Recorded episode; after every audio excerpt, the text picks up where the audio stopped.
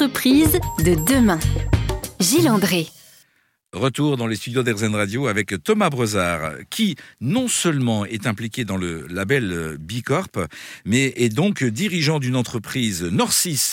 Une entreprise de services numériques, c'est-à-dire qu'on développe, on conçoit pour des clients des, des systèmes d'information sur mesure. Les entreprises pour candidater au label Bicorp, en général, ont une certaine taille salariale et une activité assez, assez exigeante, assez pointue. Alors, à ce jour, c'est quoi le profil type de la majorité des Bicorp sont des entreprises euh, de moins de 50 salariés. Euh, ça veut dire quoi? Ça veut dire que c'est d'abord la personnalité des femmes et des hommes qui portent l'entreprise qui prime? Oui, là on est sur un tel niveau d'engagement qu'il faut euh, souvent être dans des structures qui sont indépendantes, qui ont une grande liberté d'action et euh, qui ont une capacité à prouver leur impact euh, sans avoir des dimensions telles que ça devient très difficile de rester performant partout. Euh, c'est ce qui fait, à mon sens, qu'aujourd'hui on a beaucoup de plus petites structures, mais aussi le fait que pour les plus grosses, on a un dispositif spécifique de vérification et d'accompagnement.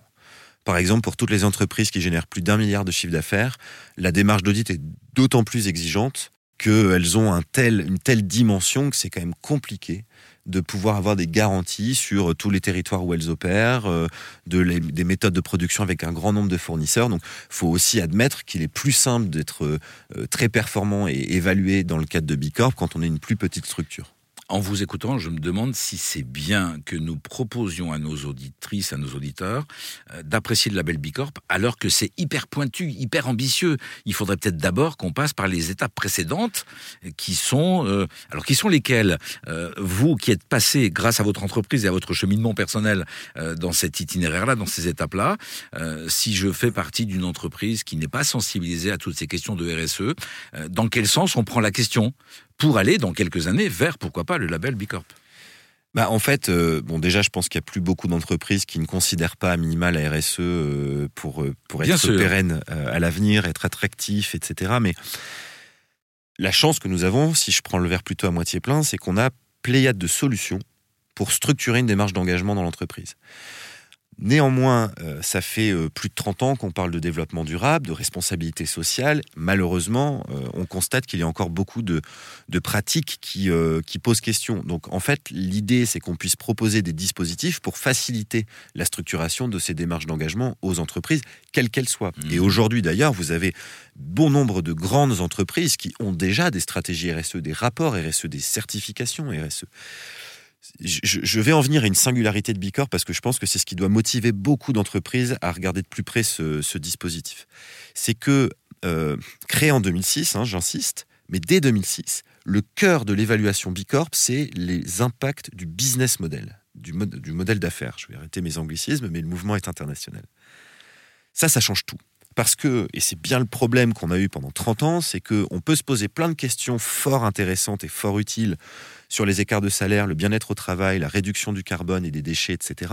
Mais on peut faire tout ça et continuer d'avoir une activité, euh, un modèle d'affaires qui est parfaitement destructeur.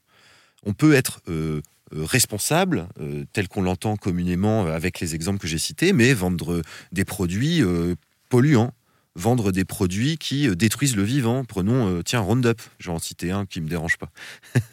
Donc ça n'est pas suffisant. Donc ça n'est plus suffisant. Et aujourd'hui, au moment où on doit accélérer la transformation des organisations, où les entreprises doivent vraiment se mettre au service des enjeux sociétaux, quoi de mieux et de plus efficace, de plus impactant que de questionner le modèle d'affaires? Parce que c'est là que finalement l'entreprise oriente toutes ses énergies, ses oriente ses investissements, et donc c'est là qu'elle peut avoir le plus fort impact rapidement. Donc ambition forte avec un outil très exigeant, très pointu, mais qui donne la bonne direction. Un outil qui est très exigeant, qui est une, une vision euh, de la structure que peut avoir une entreprise engagée, et je ne pense pas que ce soit la seule et qu'il faille que ce soit la seule de toute façon. En revanche, parce qu'elle a été très tôt positionnée sur ce questionnement du modèle d'affaires, je pense que c'est celle qui a le plus de maturité là-dessus.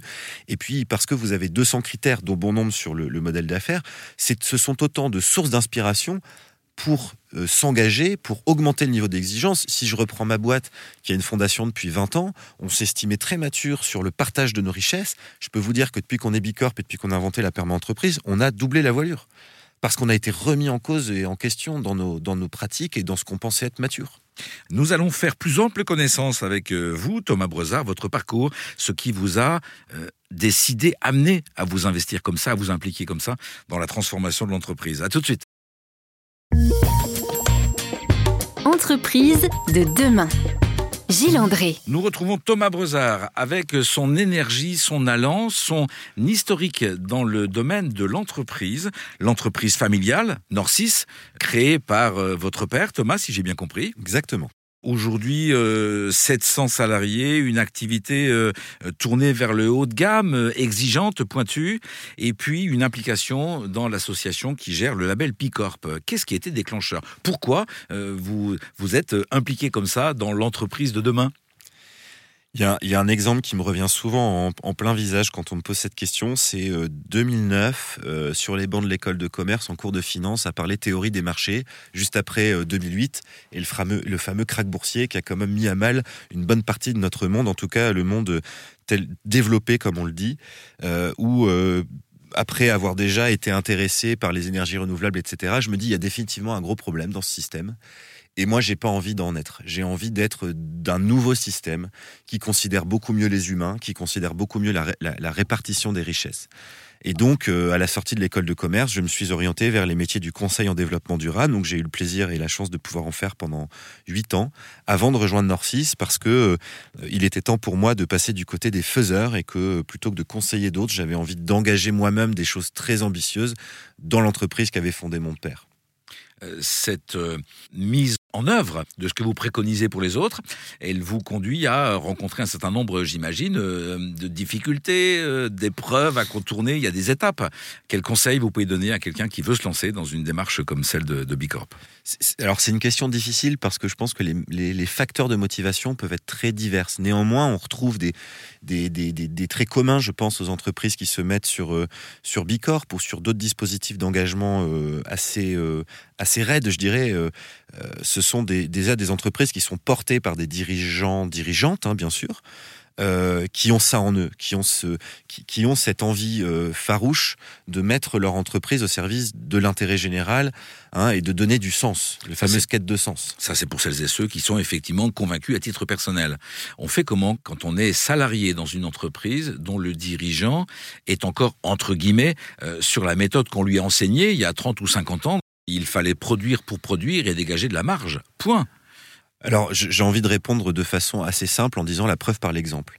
C'est-à-dire que euh, à un moment donné où dans notre société beaucoup de choses semblent euh, se déliter au niveau social, au niveau environnemental, euh, il y a de plus en plus d'exemples qui montrent que les entreprises dites engagées sont plus résistantes sont plus attractives.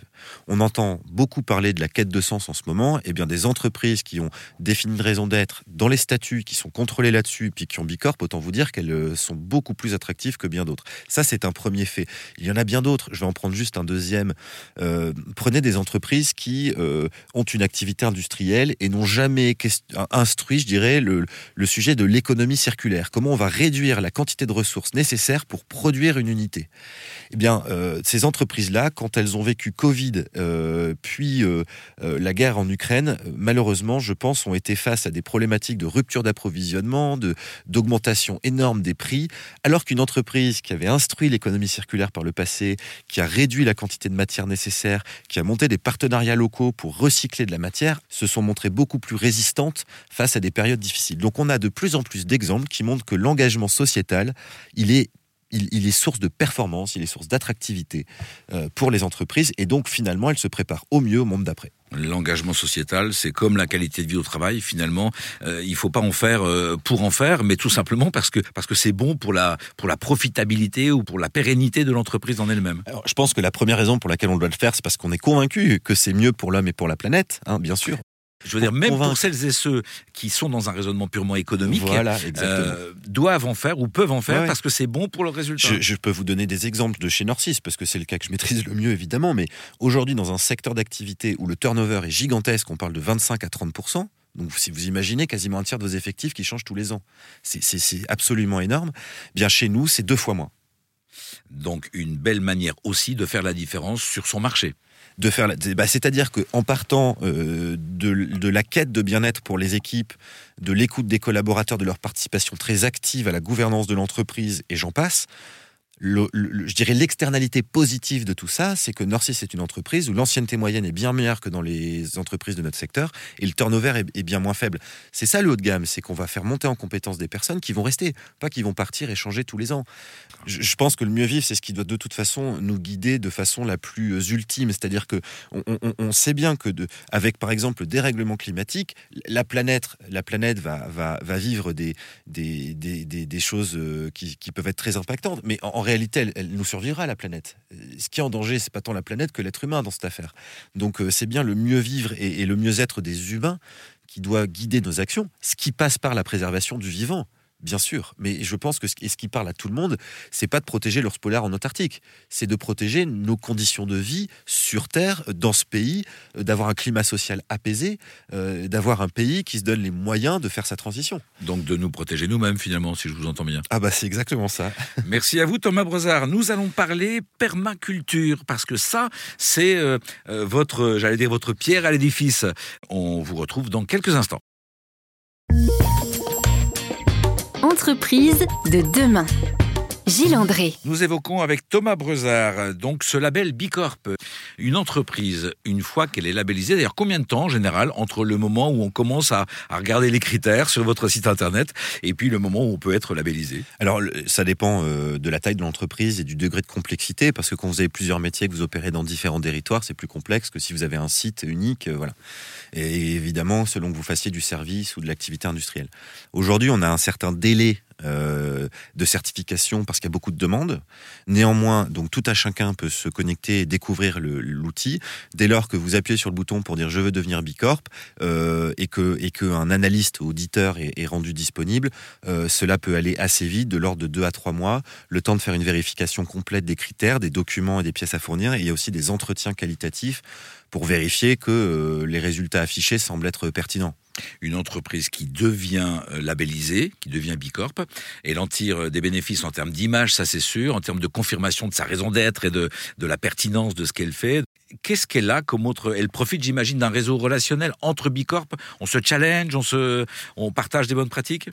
Bien sûr, en fait, euh, quand on devient Bicorp, euh, d'une certaine manière, on est au début du chemin ou d'un nouveau chemin, puisqu'on on est venu valider une certaine maturité. néanmoins, on peut pas être bon partout, donc il y a beaucoup, beaucoup d'axes de progrès. Et surtout, on intègre une communauté qui veut globalement contribuer à une transformation du monde économique. Donc, on rejoint un mouvement qui euh, veut faire du plaidoyer, qui veut montrer qu'il y a des outils pour aider les entreprises à faire tout ça, qui veut embarquer davantage de grandes entreprises.